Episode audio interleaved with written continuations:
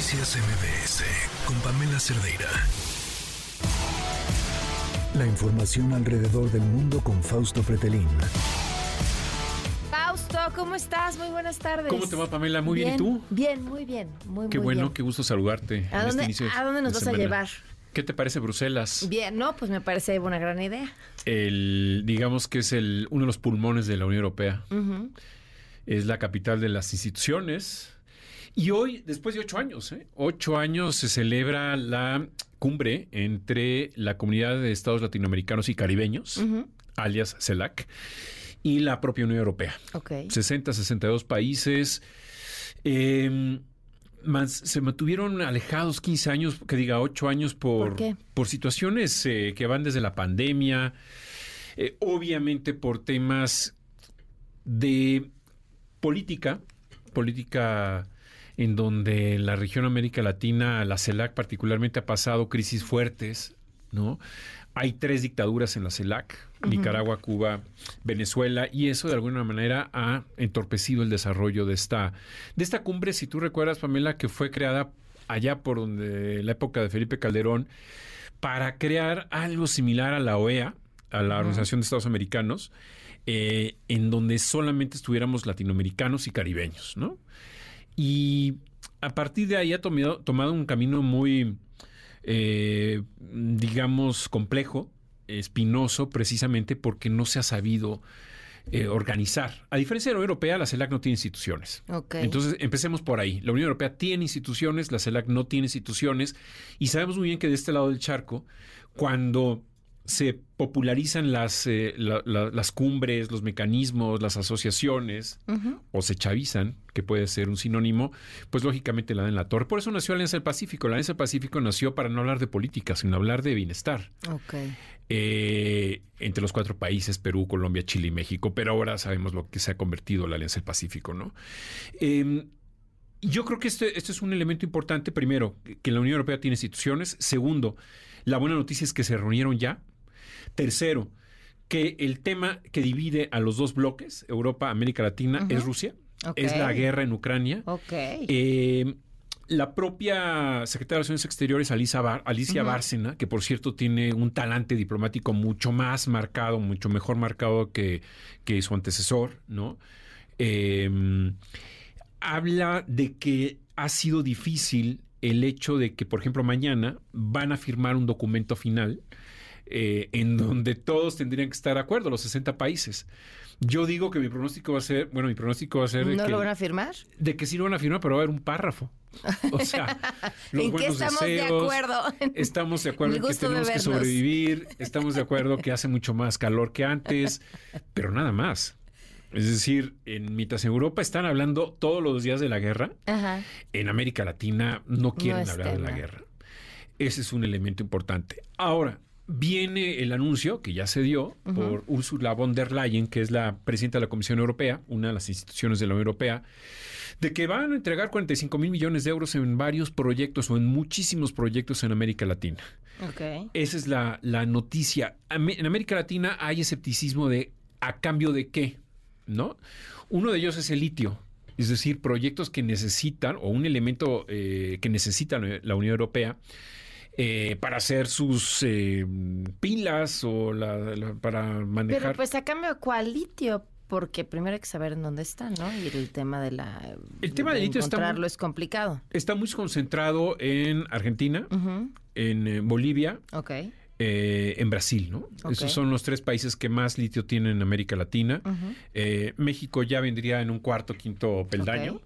Y, lo que ellos dicen, o en América Latina, pres- precisamente Lula, eh, Alberto Fernández, es cuidado porque eh, puede haber una extrac- extracción ¿no? masiva y eso puede llegar a generar eh, daños al medio ambiente. Pero como en esta entrega de estos 45 mil millones de euros, no se sabe a cambio de qué. O sea, eso no, no está ya precondicionado a...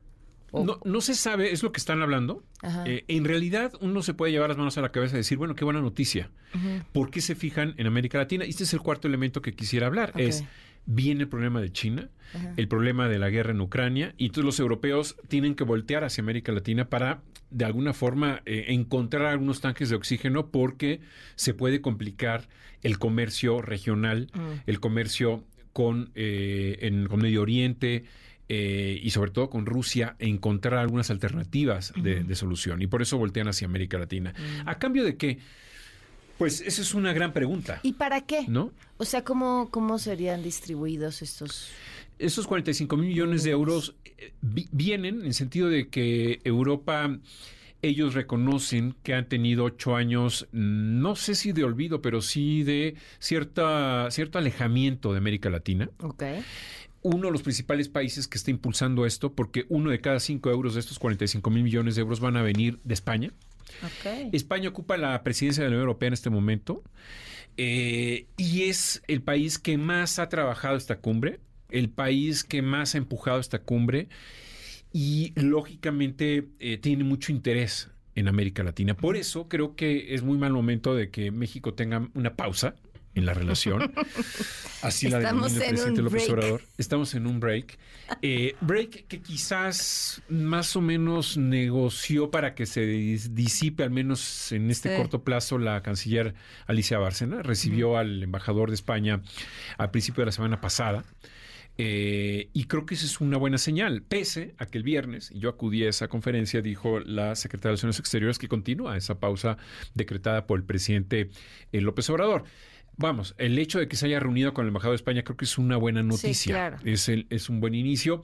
Y creo que el presidente López Obrador desaprovechó la oportunidad de asistir a, a- a Bruselas, es decir, no fue a Bruselas. Ya sabemos que es la, El, la constante. el- el liderazgo internacional. Ya sabemos no- que es un tierra plen- planista en, política exterior, ¿no?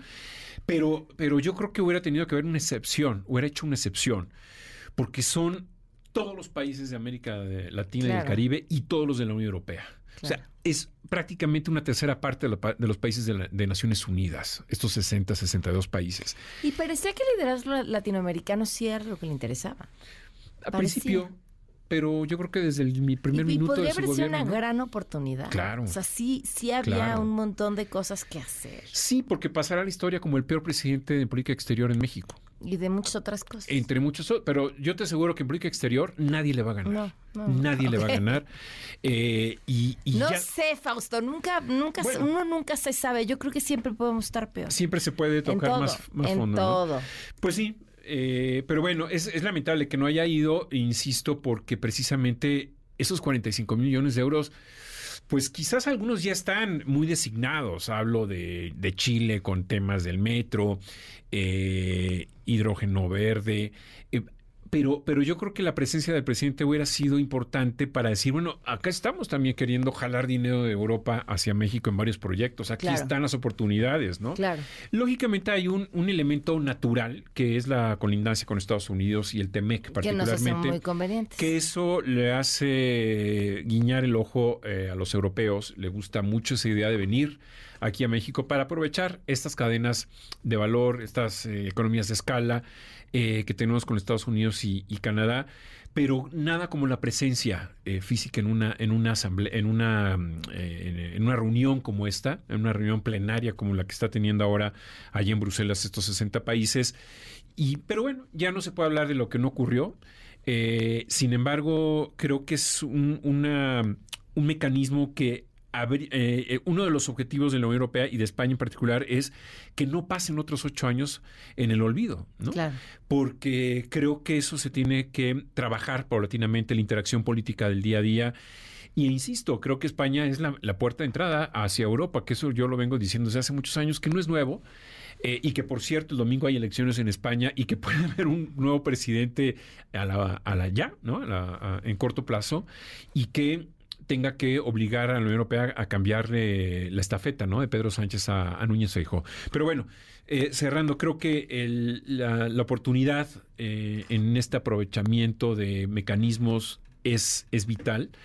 No se debería de ver como ah, un evento en donde van a ponerse a brindar y a sanar muy rico, sino es un evento en el que deben de salir y van a salir muchos proyectos de inversión muy importantes, más allá de ese párrafo de, de unidad que mañana van a mostrar, seguramente que será muy poco que tenga que ver con el tema de la guerra, pero con palabras o adjetivos muy suaves, ¿no? Es decir, no como quisiera la europea, pero tampoco como lo que quisiera eh, Lula. Y Lula fue el que hoy tomó la, la batuta en la conducción o el liderazgo de América Latina.